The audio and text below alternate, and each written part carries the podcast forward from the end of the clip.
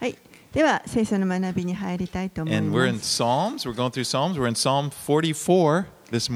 今、詩篇を学んでいますけれども、今朝は44編からになります。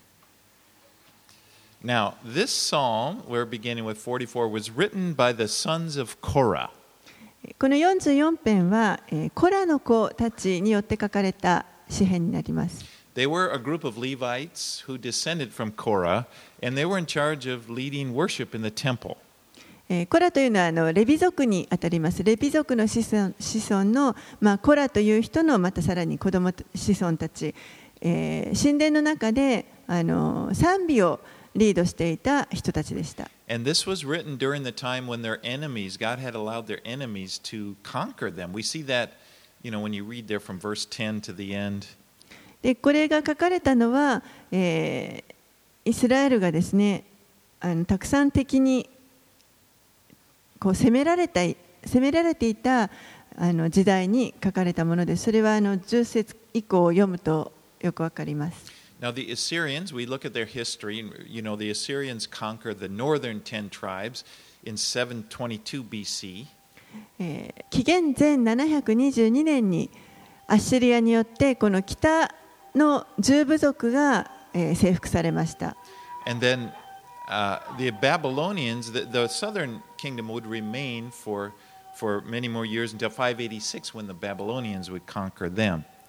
そして南ユダの方はもう少しあの残るんですけれども、え、紀元前586年に、え、バビロンによって征服されます。And, and many scholars believe this psalm was written by Hezekiah during the reign of King Hezekiah, not by Hezekiah, but during the reign of King Hezekiah, king of Judah.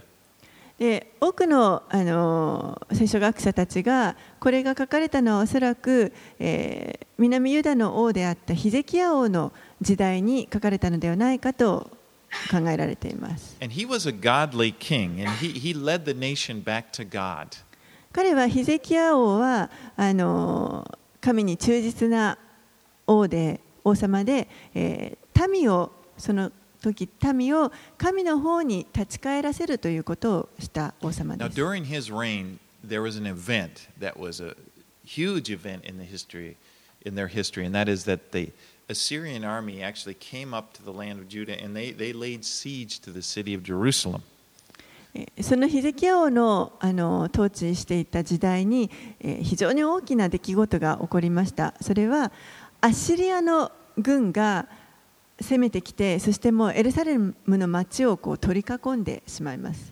And Hezekiah, as a godly king, he encouraged the people don't be afraid, trust in God.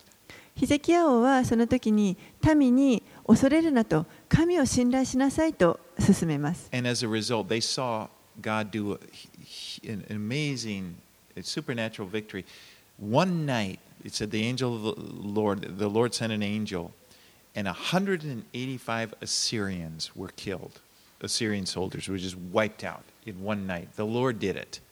そしてその結果、まあ、民はですね神が行ってくださった超自然的なあの素晴らしい勝利を見ることになりますけれども一晩で この主の見つかいがたった一人の見つかいがアシリアの18万5千人の兵士を滅ぼしました。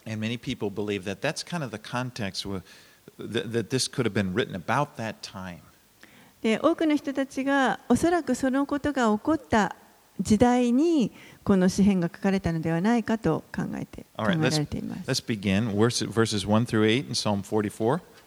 ではえー44編の1節から8節をお読みします。指揮者のためにコラの子たちのマスキール。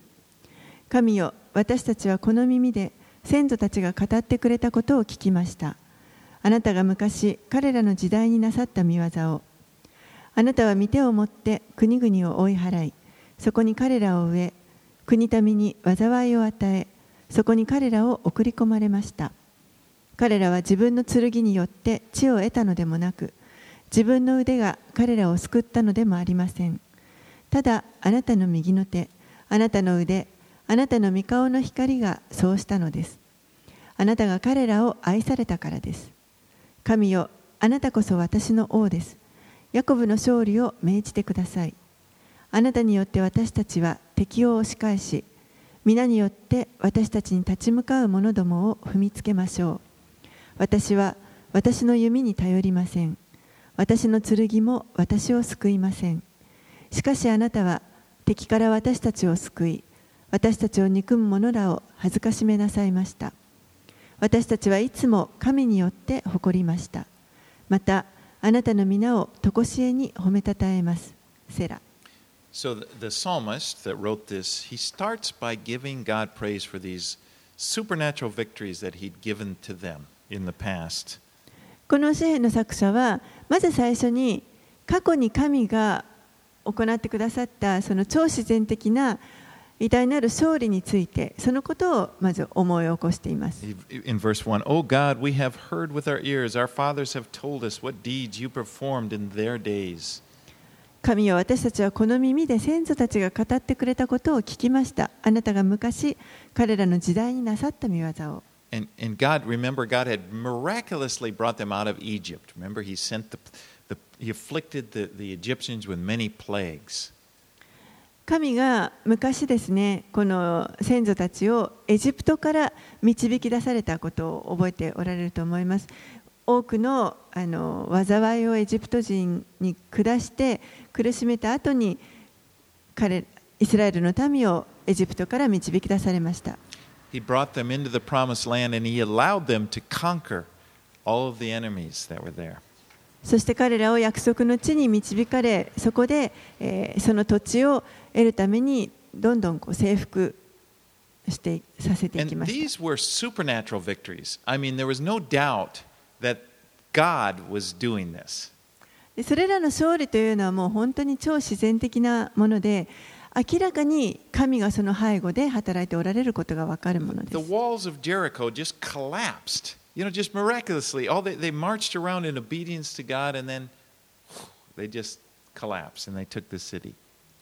リコの城壁が崩れた。倒れます彼らが神の言われることに従ってその城壁の周りを回ったその結果城壁がすべて崩れ落ちました。それ以外にもたくさんこの本当に奇跡的な勝利というものがもたらされました。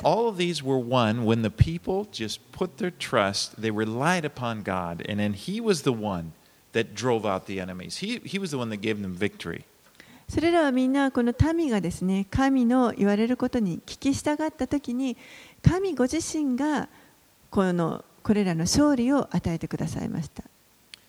It was not their strength, it was God's strength. 彼らの力ではなく神の力によって敵に打ち勝ちま As he した says here, again, I'll read 3 through 6. It says, For not by their own sword did they win the land, nor did their own arm save them, but your right hand and your arm and the light of your face, for you delighted in them. 3節をもう一度読みますと Sunsets, yeah. 彼らは自分の剣によって地を得たのでもなく自分の腕が彼らを救ったのでもありません ただあなたの右の手あなたの腕あなたの御顔の光がそうしたのですあなたが彼らを愛されたからです And in verse 6, For not in my bow do I trust, nor can my sword save me. そして6節には私は私の弓に頼りません私の剣も私を救いませんと言っています You know, this is one of the, one of the most important lessons that, that we learn in the Bible is not to depend upon ourselves for salvation, but we, we depend upon the Lord. これここはあの聖書の中でも私たちが学ぶべき非常に重要なレッスンが書かれていると思いますけれども私たちは救いに関して自分自身に頼るのではなくて主にあのより頼むものとなることが必要です。You know, the strength of your life, the strength of any person's life, it's not in your ability or your resources. It's really the, the true strength of a person's life is in their relationship with the Lord. 人の人生のあのその力というもの強さというものは、えーその人たちの持つ能力だとかまた資源だとかそういったものによるものではなくて主とのあくまでも主との関係から来るものです。It's, it's the, their trust. It's our trust in the Lord. That, that's really, that's where, all, that, that's the source of his strength. 真のこの力の源というのは主を信頼するところから来ます。And, and the psalmist understands this, and he acknowledges that it was God's acts of great power that had delivered them in the past. この詩篇の作者はそのことをよく理解していました。そして神が 過去に彼らを本当にその力を持って救い出してくださった、導き出してくださったということを認めています。But now, as we start to read verse 9, he starts to express this confusion because he, he, he said about, talked about God in the past, but now he looks at their present circumstance and he doesn't understand why God isn't saving them. でも、この9節から今度はこの作者のちょっと混乱が見られ見ることができます。過去にこのように偉大な奇跡を持って救い出してくださったのに今現在彼らが置かれている状況を見るときになぜ神は何もしてくださらないのですか？救い出してくださらないのですか？というそのちょっとあの混乱が分かります。Right, let's read 9 through 26. はい、で9節から26節をお読みします。それなのにあなたは私たちを拒み癒しめました。あなたはもはや私たちの軍勢とともに出陣なさいません。あなたは私たちを敵から退かせ、私たちを憎む者らは思うままにかすめ奪いました。あなたは私たちを食用の羊のようにし、国々の中に私たちを散らされました。あなたはご自分の民を安値で売り、その代価で何の得もなさいませんでした。あなたは私たちを隣人のそしりとして、周りの者のあざけりとし笑い草とされてされます。あなたは私たちを国々の中で物笑いの種とし民の中で笑い者とされるのです。私の前には一日中恥ずかしめがあって私の顔の恥が私を覆ってしまいました。それはそしる者とのそしる者と罵る者の声のため敵と復讐者のためでした。これらのことすべてが私たちを襲いました。しかし私たちはあなたを忘れませんでした。またあなたの契約を無にしませんでした。私たちの心はたじろがず。私たちの歩みはあなたの道からそれませんでした。しかもあなたはジャッカルの住むところで私たちを砕き死の陰で私たちを覆われたのです。もし私たちが私たちの神の名を忘れ他の神に私たちの手を手を差し伸ばしたなら神はこれを探り出されないでしょうか。神は心の秘密を知っておられるからです。だがあなたのために私たちは一日中殺されています。私たちはほふられる羊とみなされています。起きてください。主よなぜ眠っておられるのですか。目を覚ましてください。いつまでも拒まないでください。なぜ御顔をお隠しになるのですか？私たちの悩みと虐げをお忘れになるのですか？私たちの魂は塵に伏し私たちの腹は地にへばりついています。立ち上がって私たちをお助けください。あなたの恵みのために私たちをあがない出してください。In verses 9 to 14, he, he repeats, he begins with you. Each verse begins with you. as he attributes the reason for the bad situation to God. 9節から14節のところは、えー、毎回この「あなたは」ということで言葉で始まっていますけれどもこの作者は悪いことが今起こっているその原因が神にあるというふうに考えています。You know, if you see God as the reason for victory, as he did in verses 1 through 8, then natu it naturally follows that when you don't see victory, you, you, you kind of, uh, it, that God has something to do with that too. もしこの1節から8節にあったようにさまざまな奇跡というものがこれがすべて神によって得られたものであるとしたら今ここで勝利がないこの悪いことが起こっているこれもまた神から来ているのでではないかと考えるのが当然だと思います。You know, このことは歴史を通してこの信,じる者たちがずっと悩んできたことです。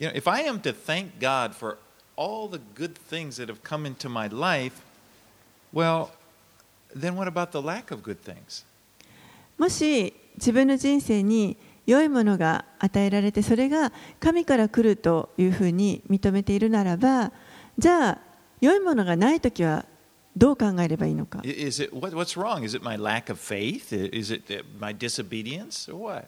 何がいけないんでしょうか自分の信仰が足りないのでしょうかもしくは自分が神にきちんと従えてないのでしょうか You know, it's it's almost like if you thank God, if you draw as you draw closer to God, it's almost it's almost like you become more vulnerable. まるで何かもうより神の方に近づく近づけば近づくほど神に感謝すればするほどよりなんかこう自分が傷つきやすい状態になってしまう you す you got. なぜならばもっともっとこういろんなことを神に期待してしまうからです You know, a person who's lukewarm or you know doesn't really think much about God and pretty much lives their life and God has a little place in it. they- They're usually not tempted in that way because they're not really thinking about God all that much anyway. 生ぬるいと言われる言われるような人たちはあまりこう神のことも気にしていませんしこう期待もしてないしですからこうがっかりすることも特にないわけです。あまりこうその近い神との近い関係の中にいないのでそういった期待もがっかりすることもない。Listen to him what he says in 17 and 18. All this has come upon us, though we have not forgotten you, and we have not been false to your covenant. Our heart was not turned back, nor have our steps departed from your way. 17節18節にはこれらのことすべてが私たちを襲いましたしかし私たちはあなたを忘れませんでしたまたあなたの契約を無にしませんでした私たちの心はたじろがず私たちの歩みは あなたの道からそれませんでした。少し前に私たちは呼ぶ記を学びました。呼ぶという人は正しい人で、神に喜ばれていた人でした。それでも神は彼の人生に深刻なこの苦しみが襲ってくるのを許されました。呼ぶは、なぜそういうことが起こったのか理解できませんでした。Friends,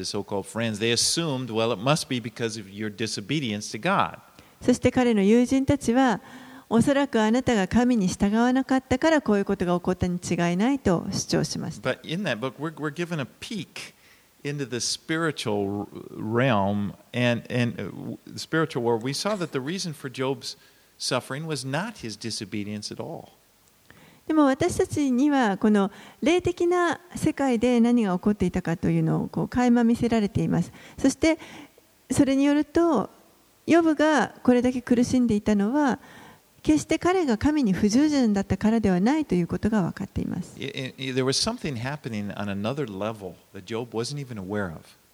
もうヨブが気づいていないところであの違うあのレベルの世界で何かが起こっていました。The devil had asserted had, to God that the only reason Job followed him was because of all the benefits he got, and if he would have removed the benefits, then Job wouldn't follow him anymore.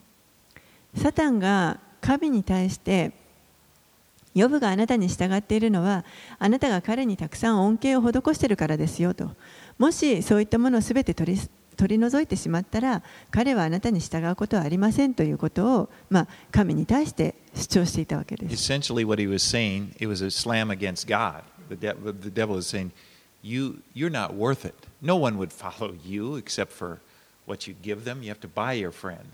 言い換えれば、サタンは神に対してあなたがただ神であるというだけでは人はついてきませんよと。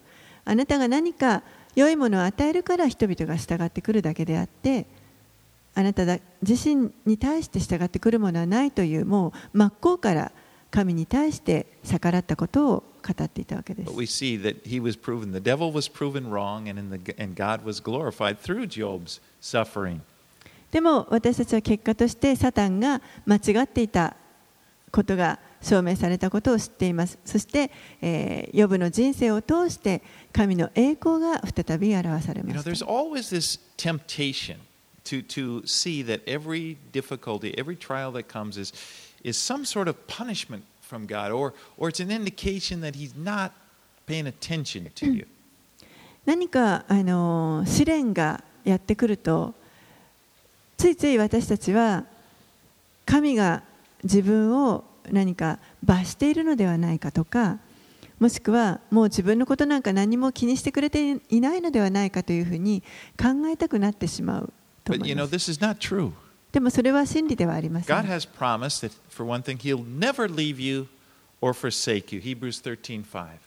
神は決してあなたを離れずあなたを捨てないとヘブルの13章の5節のところで約束してくださっています。promises that nothing will be able to separate you from the love of God. Romans 8:39 or 8 yeah, 8:39. 何者も神の愛から私たちを引き離すことはできないとローマの8章39節のところで約束してください promises ま that す。no one will be able to take you out of his hand. John 10:28. そしてまた誰も父の御手からあなたたちを奪い去ることはできないとヨハネの福音書10章のえー28節29節で約束してくださってい And ま in す。his vexation, in his pain, the psalmist says things that are simply not true. ですからここでも詩篇のこの作者が悩んでいるこの悩みというのはこれは実は真理ではありません。And for, for example, in 23, he says, Why are you sleeping, Lord? 例えば23節では死をなぜ眠っておられるのですか In Psalm 121, 3 says, the, the, the, He who keeps you will not slumber.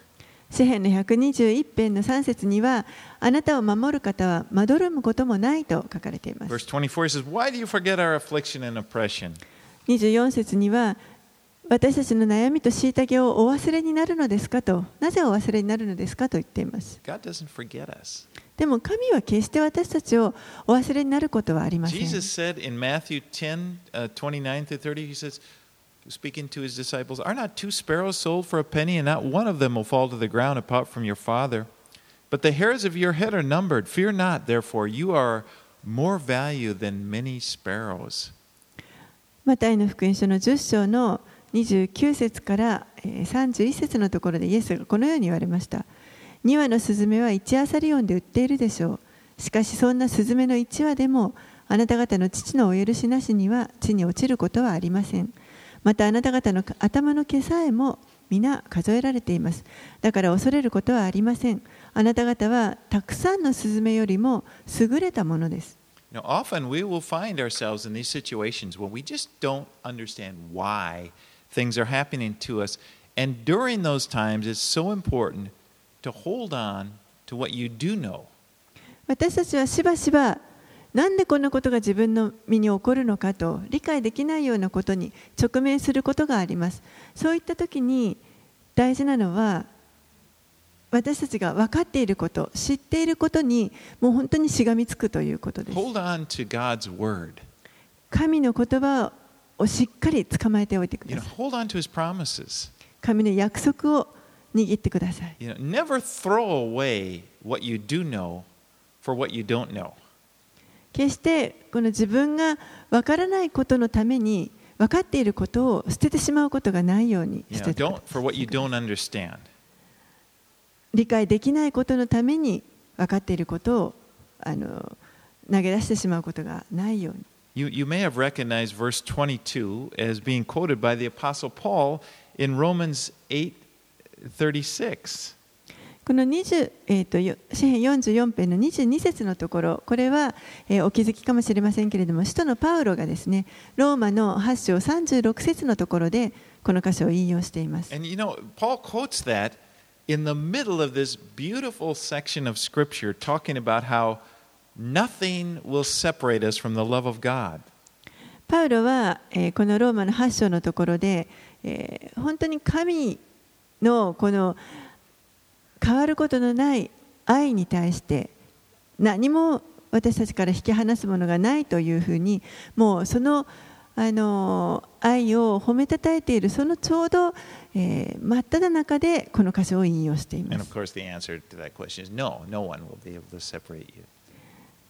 もちろんこのキリストの愛から引き離すのは誰ですかというその質問に対する答えは明らかに誰もいないということです。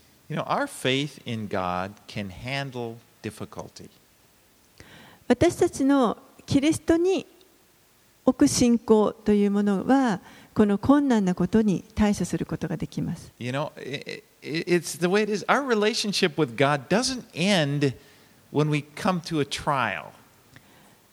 私たちが何か試練に直面したときにもこの神との関係私たちと神との関係というものは決して廃れてしまうことはありません Even trials that make us vexed, even trials like that make the psalmist say, What's going on here? It's, you know, our faith can handle that. たとえどんなにこの試練によって悩まされたとしてもこの詩篇の作者のように、えーもう神がどこにおられるんですかというふうに悩んだとしてもでも私たちの持っている信仰がその試練を乗り越えさせてくれます。Because God will brings us through it. And actually, through those difficult times, through those times of vexation and under, your faith can grow stronger. 神がその悩みのところを通して私たちをそこからこの試練を乗り越えることができるように導いてくださいますそしてさらにその試練を通ることを通して私たちの信仰をもっと強めてくださいます You know, one day, this is not going to last forever. One day, and it could be very soon, there's going to be a day where there's no vexation like that. There's no questioning. The things of the past won't even be remembered. やがてですねいつの日かそしてそれはもう本当に遠くはありません。もう間もなくです。このすべての試練だとか悩みというのはこれはいつまでも続くわけではなくて終わりが来ます。そしてこれが過去のことになりますしまたそれをもう思い出すこともないかもしれません。In, in Revelation, there at the end of the Bible, 21:4, it says, if you can look at that, it says, He will wipe away every tear from their eyes, and death shall be no more. Neither shall there be mourning, nor crying, nor pain any more, for the former things have passed away. 黙示録の21章の4節のところにはこのように書かれています彼らの目の涙をすっかり拭い取ってくだくださるもはや死もなく悲しみ叫び苦しみもないなぜなら以前のものがもはや過ぎ去ったからである。考えてみてください。すごいですよね。もう完全に自由になります。解放されます。はい。では、支援の45編を見ていきます。9節までお読みします。45編。指揮のために。百合の花の調べに合わせてコラの子たちのマスキール愛の歌。私の心は素晴らしい言葉で湧き立っている。私は王に私の作ったものを語ろう。私の舌は巧みな初期の筆。あなたは人の子らに勝って麗しい。あなたの唇からは優しさが流れ出る。神が常しえにあなたを祝福しておられるからだ。惜しい方よ、あなたの剣を腰に帯よ。あなたの尊厳と意向を。あなたの意向は真理と柔和と義のために勝利のうちに乗り進め。あなたの右の手は恐ろしいことをあなたに教えよ。あなたの矢は鋭い。国々の民はあなたのもとに倒れ、王の敵は気を失う。神よあなたの王座はよよ限りなくあなたの王国の杖は公正の杖あなたは義を愛し悪を憎んだそれゆえ神よあなたの神は喜びの油をあなたの友柄に増してあなたに注がれた。あなたの着物は皆もつ薬アロエ日系の香りを放ち象牙の象牙の館から聞こえるお言はあなたを喜ばせた。王たちの娘があなたの愛する女たちの中にいる。王妃はオフィルの金を身につけてあなたの右に立つ。This is a messianic psalm. これはメシア詩編と呼ばれるものです That, that means, you know, pointing to Jesus, uh, pointing to the Messiah. イエスがメシアであるということを指し示しています We know that because Psalm 6 and 7, or, or verse 6 and 7 are quoted by the writer of Hebrews in chapter 1 of Hebrews to show that Jesus is the Messiah. えーそれがわかるのはヘブルの1章の8節9節のところでこの 45編6節7節を引用して、えー、これが、えー、イエスがメシアであるということを教えているというふうに書かれているからです。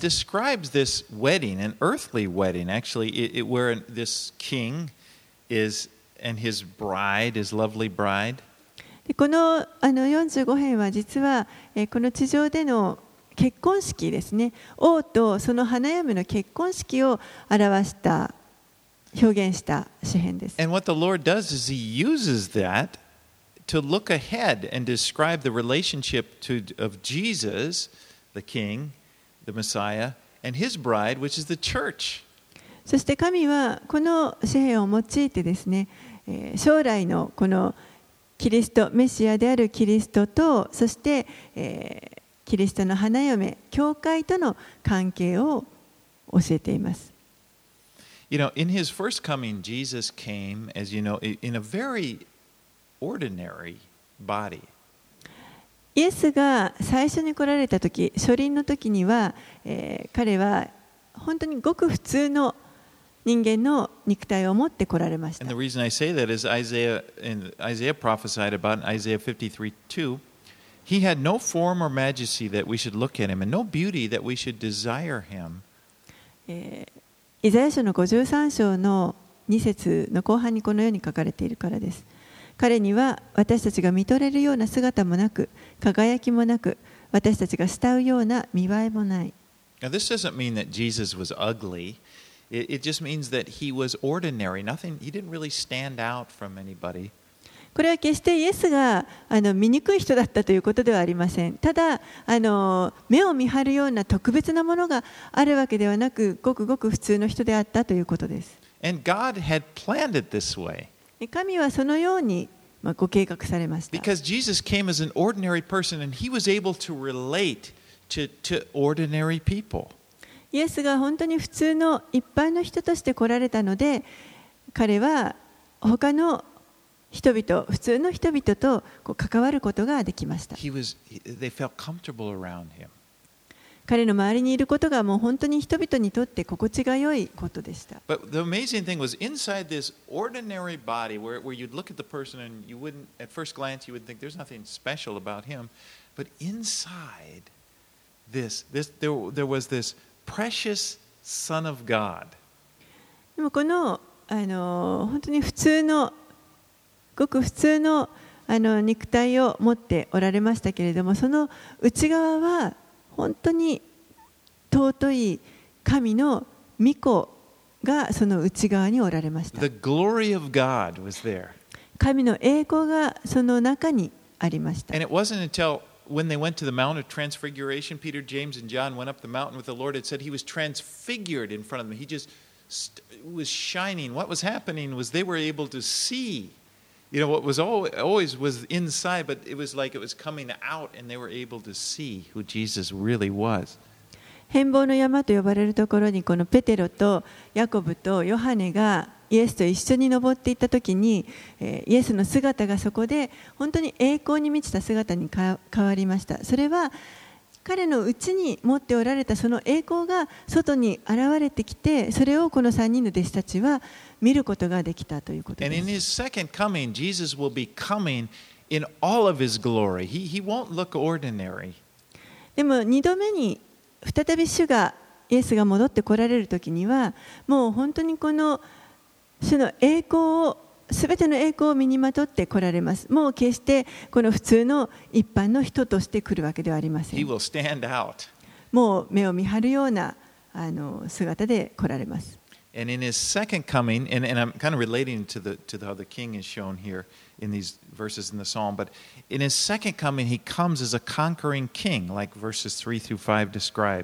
そして2度目にイエスが戻って来られる時には、もうこの征服する王として、3節から5節にあるようにその強い王として来られます。You know, in his first coming, Jesus conquered, but he conquered sin and death. 初臨の時には最初の時にはイエスは罪とそして死というものにを征服してくださいま And he した won this great victory on the cross. 十字架の上で大いなる勝利を勝ち取られました。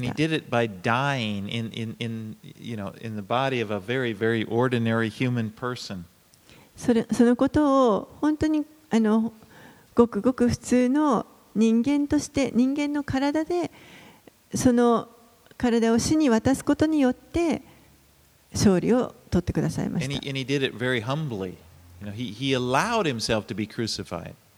それも本当にへりくだられてご自身が十字架につけられるということをあえて自らあの選んでくださいた。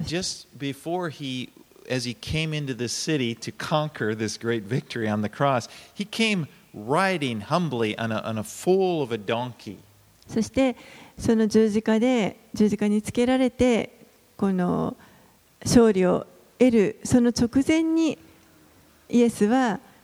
エルサレムにこの転ばに乗ってもう本当にへりだって転ばに乗ってエルサレムに入場されました。9, 9, behold, you, he,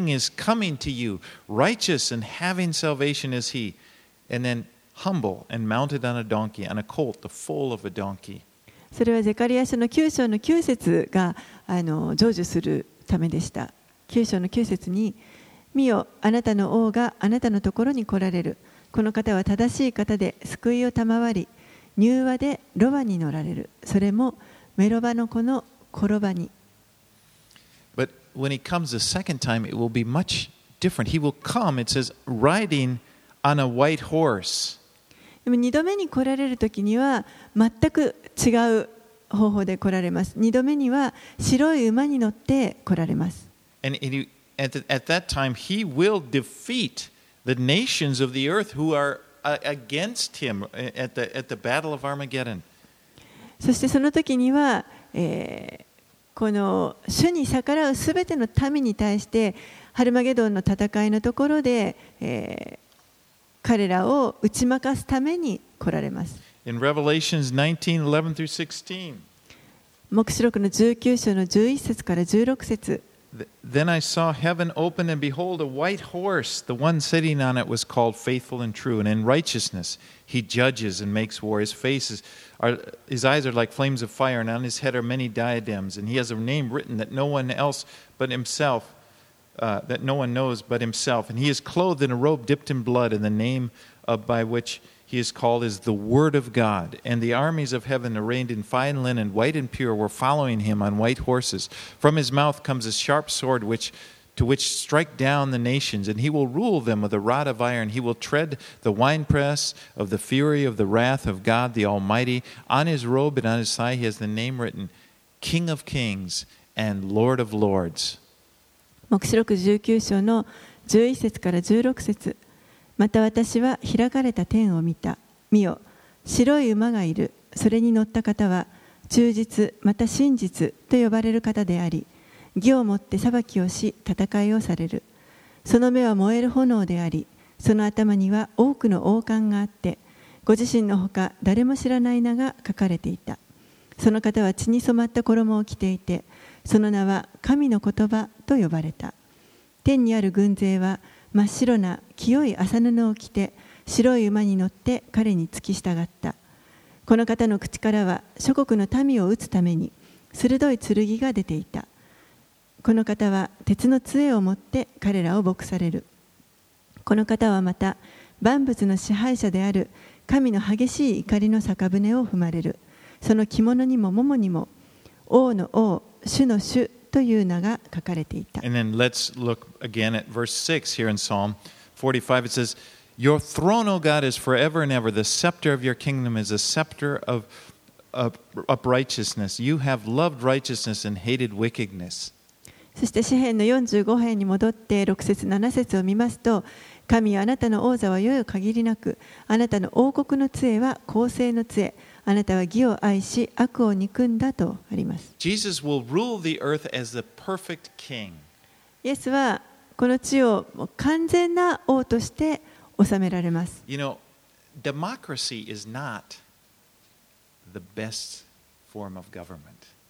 民主主義というのはあの決して完璧なこの政府の形ではありません To an American, that sounds like, whoa, that's blasphemy. アメリカ人にとってはもうそれはなんかちょっとあ But の in this 暴言じゃないかと思わ world, れ in る this world, democracy works better, I think, than other forms because it prevents, you know, evil power from consolidating. And uh, but if the king is perfect, the monarchy is the best form of government. もちろんですねあの他のあの形に比べれば民主主義というものはあのはるかにあの良いと思います。悪悪い指導者からがこう力を持ってあの横暴に振る舞うことから守られますからあの良いと思いますけれどもでももし王が完璧な方であるならばその王国君主国というものが一番良いその国の形になると思います。Right, let's read 10 through 17. はい、で10節から17節をお読みします。娘よ、聞け、心して耳を傾けよ。あなたの民とあなたの父の家を忘れよ。そうすれば王はあなたの美を慕おう。彼はあなたの夫であるから、彼の前にひれ伏せ。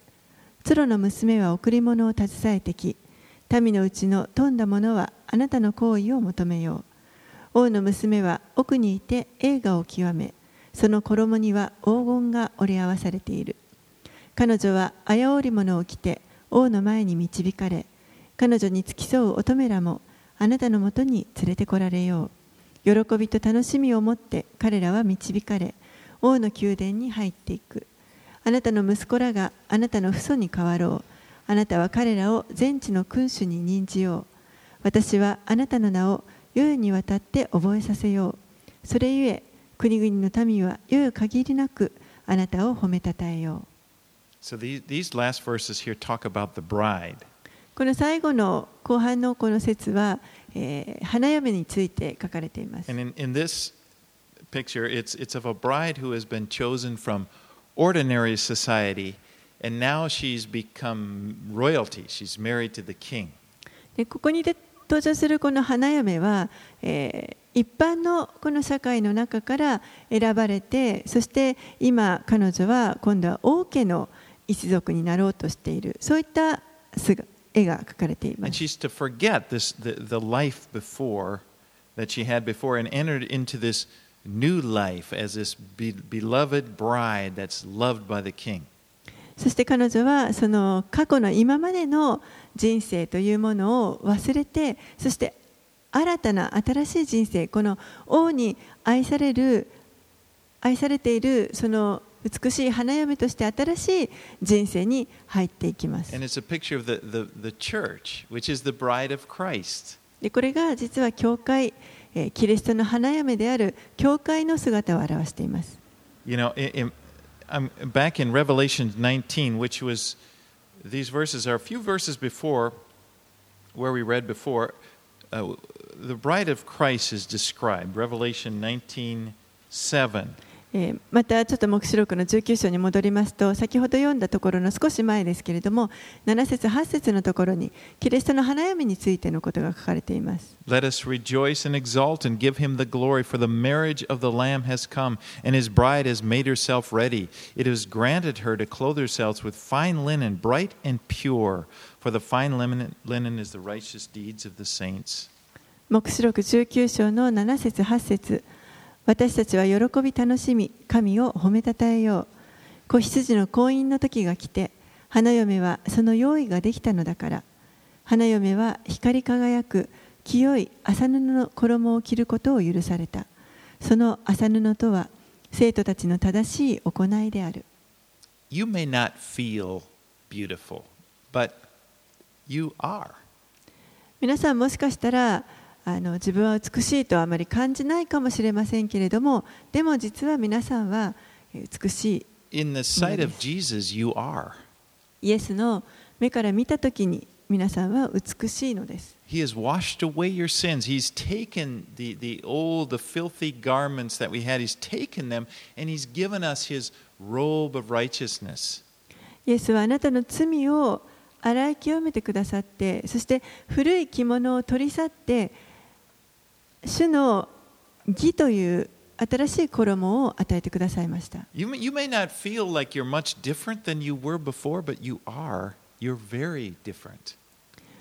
ですからあなたはもしかしたら以前と自分はあんまり変わってないというふうに感じるかもしれませんけれどもでも実はもう全く違うものになっています。If anyone is in Christ, he is a new creation. The old has passed away. Behold, the new has come. 第2コリントの5章の17節には誰でもキリストのうちにあるならその人は新しく作られたものです。古いものは過ぎ去って見よすべてが新しくなりました。You have the Holy Spirit inside of you. That means you, you contain the presence of God is in you. あなたはもう内側に精霊が住まわれています。それはつまりどういうことかというと自分の中に内側に神のこの臨在がいつもあるということです。The Apostle Paul described it this way in 2 Corinthians 4 7. 第2コリントの4章の7節でパウルはこのように言っています。But we have this treasure in jars of clay to show that the surpassing power belongs to God and not to us. 第2コリント4章の7節私たちはこの宝を土の器の中に入れているのです。それはこの計り知れない力が神のものであって私たちから出たものでないことが明らかにされるためです。You know, just as Jesus, we were talking about this, the transfiguration, just as when Jesus was transfigured, the beauty was that was in him was just shining, which you know was was manifest, shining out. One day, the beauty that's in you and I, you and me, will do the same. It will, we will shine. That's what the Scripture tells us. イエスがこの山の上で本当にその姿が栄光の姿に変わってそしてその内に持っておられた栄光がその麗しさがこう外に表されたように私たちもやがて皆さんや私もまたやがてこの内側にある栄光がう美しいものが輝く時が来ます。これはあの思い巡らすといいことだと思います。このことを聖書が教えています。you know, I thought I should be doing better as a Christian. I thought I'd be, and you know, maybe realize that it's one day we will be changed in a twinkling of an eye. 特に何かこう落ち込んでしまったりですね、クリスチャンとして自分はこんなんでいいのだいいのだろうかと悩むような時に、本当にこのことを覚えてください。そして、いつの日か、もう私たちは瞬間にもこの姿が変えられます。明.日かもしれません。今日かもしれません。All right, one more psalm this morning. It's a short, Psalm 46. It's a great one. Let's read it. もう一箇所だけ見たいと思います。詩編46編。指揮者のためにコラの子たちによる荒表に合わせて歌。神は我らの酒どころ、また力。苦しむ時そこにある助け。それゆえ我らは恐れない。たとえ地は変わり、山々が海の真中に移ろうとも。たとえその水が立ち騒ぎ、泡立っても、その水かさが増して山々が揺れ動いても、セラ。川があるその流れは糸高き方の聖なる住まい神の都を喜ばせる。神はその真中にいましその都は揺るがない。神は夜明け前にこれを助けられる。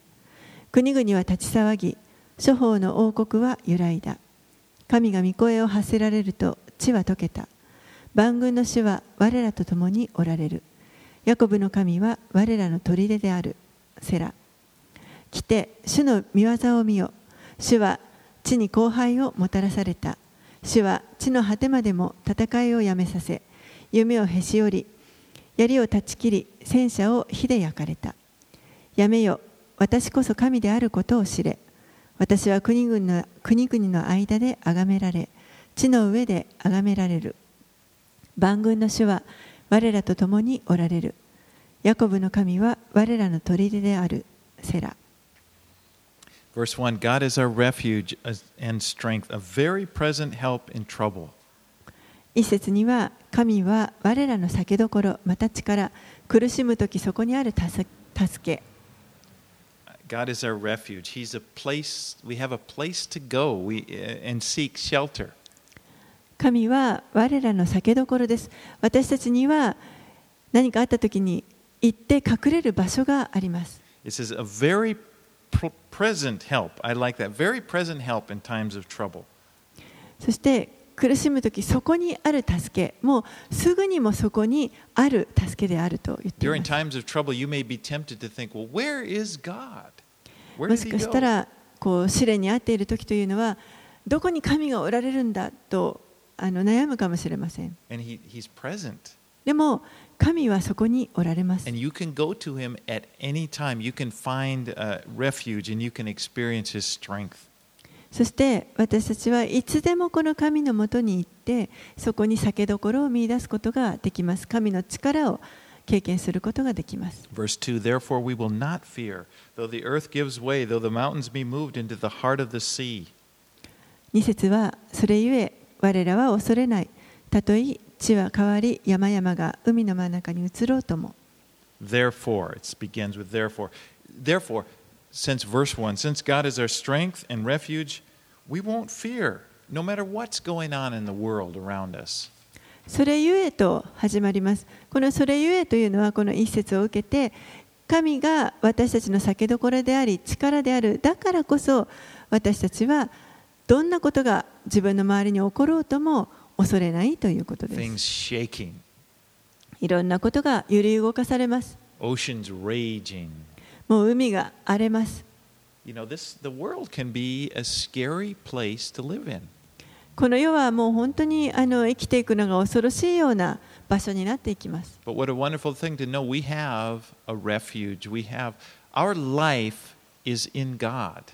でも素晴らしいのは私たちにはこの酒どころがあるということ私たちのこの命は神の御手の中にあるということです Verse 4 said, There is a river whose streams make glad the city of God, the holy habitation of the Most High. 4節川があるその流れは糸高き方の聖なる住まい神の都を喜ばせる You know, what a contrast this is to the description of the world with these raging, you know, waters. If the water is a fearful thing and a destructive. And then there's a picture of this stream that's like a refreshing stream. ここではあのこの世との大きな対比があります。この水というのがですね、この世では本当にあの恐ろしいもので破壊的で、もうあの荒れてこう水が立ち騒いで泡立ってというふうに表現されています。それに対してこの神の都には川があって、こう優しい流れがあって、それが神の都を喜ばせる本当にあの元気づけてくれるような流れであるということです。Jerusalem, interestingly, Jerusalem was not, like many cities, it wasn't established on a river.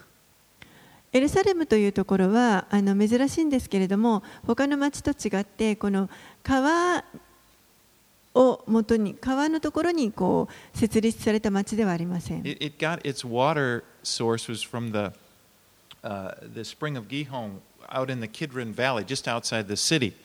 この町の外にあるキドロンの谷というところの,ギホンの泉というところから水を引いてきています。And, and it channeled that water to come into the city, and then you know he, he covered it so so that if enemies came, they couldn't even they wouldn't even realize.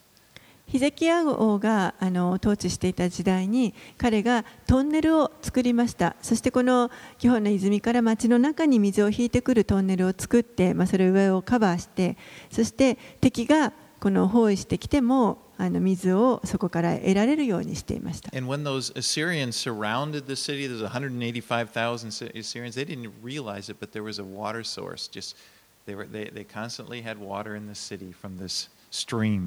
アシリアの大軍がもう18万5千という本当に大軍がこのエルサレムの街を囲ってもあのこの彼らにとってこの水の源がしあのソースが。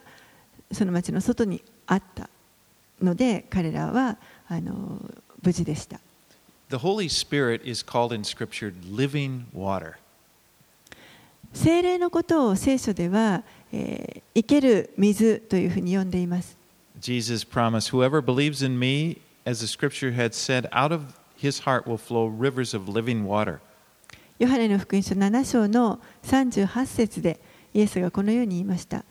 私を信じる者は聖書が言っている通りにその人の心の奥底から生ける水の川が流れ出るようになる。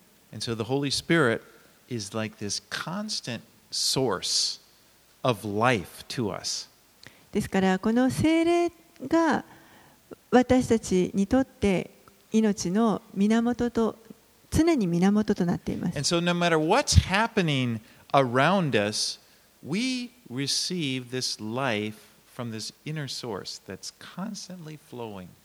ですから私たちの周りでたとえどんなことが起ころうとも実は私たちは内側からこの必要な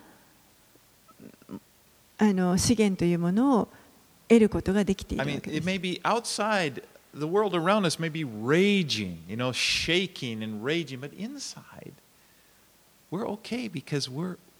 the Holy Spirit is giving us all that we need. この世の周りで起こっていることは外側で起こっていることはもう本当に荒れ狂って揺れ動いていることかもしれませんけれどもでも私たちは内側にこの精霊が与えられているので常に自分たちの必要がを満たしてくれるその源を持っているということです When Jesus returns and, and uh, the kingdoms of this world, everything that's causing the fear, all this rage, this picture of raging, it'll immediately be done away with. イエスが戻ってこられた時にはもうこの世のあらゆるこのような荒れ狂った揺れ動いているようなさまざまな恐ろしいことというのはすべて終わりになります。 Verse 9 he says he will make, you know, he will make wars cease. 9節には主はえー戦いをやめさせると 言われています。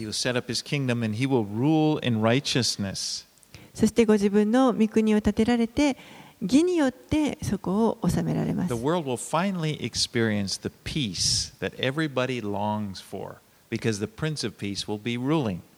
この、世がすべてのものが待ち望んでいた真の平和というものがその時に訪れます。なぜならば、この方が平和の君であるからです。これは起こること実際に起こる出来事で Listen す to verse 10 Be still and know that I am God.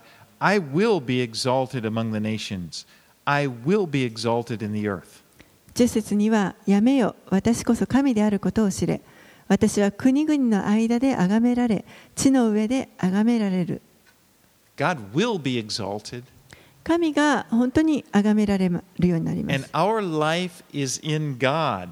そして私たちの私たちの命というのは神のうちにあります。私たちにはこういう約束があります。コロサイの3章4節 When Christ, who is your life, appears, then you will appear with him in glory.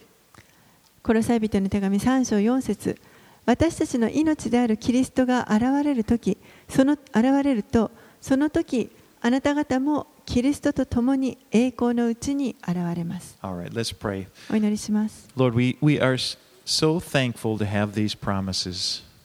お父さん主よ私たちはこれらの本当に約束を心から感謝しま We す thank you for the gift of the Holy Spirit. 聖霊様という贈り物を与えてくださってありがとうございます that your life is flowing into our hearts. あなたの命が私たちのうちに心の中を流れています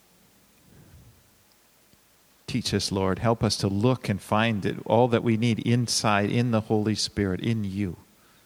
どうか私たちの内側で私たちの霊が必要としているものをあなたが教えてくださいますよう Help に us to stand upon your promises どうか私たちがあなたの約束にとどまることができるように and 立 not ち to 続け be, ることができますように and not to be shaken no matter what's going on in the world around us. この周りの世の中がどのように揺れ動かされようとも固く立つことができるように助けてください。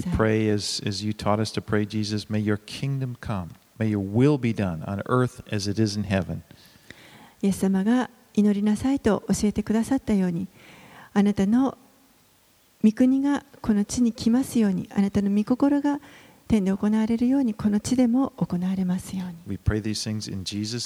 これらのことをイエス様のお名前を通してお祈りします。ア Amen. ーメン